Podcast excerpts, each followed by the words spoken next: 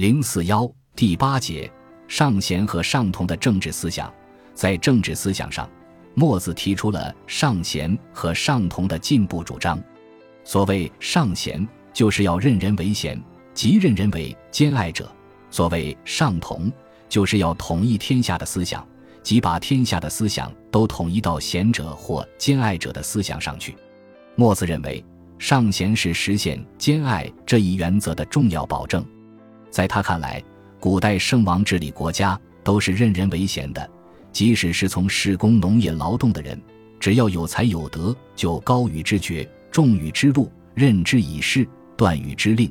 墨子上贤上，他说：尧举舜于福泽之阳，汤举伊尹于庖厨之中，文王举鸿夭，太颠于治网之中，同上受之以政，才使得天下太平，国富民众。故当适时，以德就列，以官服事，以劳殿赏，良功而分禄。故官无常贵，而民无忠谏。有能则举之，无能则下之。同上，墨子主张对有能的贤者，就给予很高的爵位、很厚的俸禄，这样老百姓就会敬重他们，相信他们，他们的事情就会成功。对不贤和无能的人，就要罢免他们的官职，取消他们的俸禄。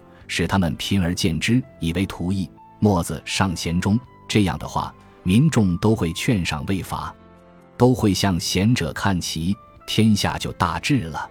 墨子上贤的思想，其实质就在于要改革和废除世卿世禄的世袭制，并且这种改革是十分彻底的。他要君王不党父兄，不偏富贵，不避颜色，同上唯贤是举。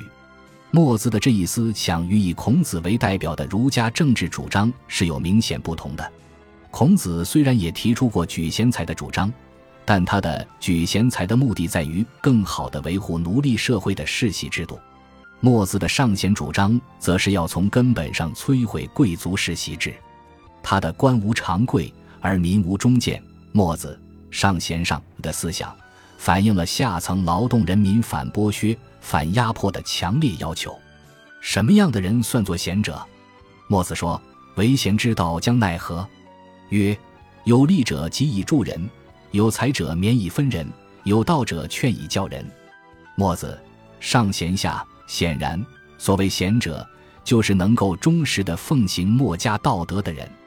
墨子认为，在农与公四之人中间。有许多德才兼备的贤能之辈，他们既有兼爱的品德，又有很强的实际工作能力。墨子本人就是其中最突出的一个。他要求最高统治者罢免他们的亲信，任用贤能的人治理国家。尽管这在剥削阶级社会只能是一种空想而已，但是墨子的上贤思想反映了小生产者要求参加政治生活的愿望。反映了农民的平等和民主的要求，因此是有进步意义的。墨子从上贤的思想出发，进一步提出了上同的要求。他认为，社会混乱的重要原因之一，就是没有统一的善恶是非观点，没有统一的指导思想，没有一个推行兼爱主张的领袖。他说：“古者民始生，未有行政之时，盖其与人异义，是以一人则一义，二人则二义。”识人则识义，其人资重，其所谓义者亦资重，是以人视其义，以非人之义，故交相非也。是以内者父子兄弟作怨恶，离散不能相和合。天下之百姓，皆以水火毒药相亏害，智有余力，不能以相劳；福巧于财，不以相分；隐匿良道，不以相教。天下之乱，若禽兽然。墨子上同上又说：“夫民乎天下之所以乱者，生于无正常。是故选天下之贤可者，立以为天子。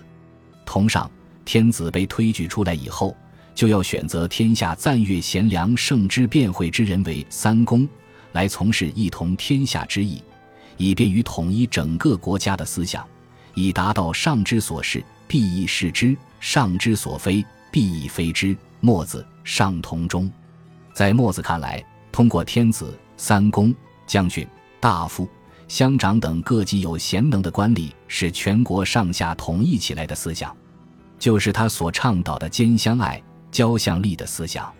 墨子所想象的天子是由上天的意志决定的，而天子所执行的乃是天的意志。因此，墨子要人民不折不扣地去执行天子的指示。天子之所是，必以事之；天子之所非，必以非之。举天下之万民，以法天子，同上。墨子的主观愿望是善良的，他希望从天子以至乡里之长都是贤良之士。但在客观上，上同的思想却起到了巩固当时统治者的地位的作用。上同思想的实际意义是为巩固统治阶级的政权服务的。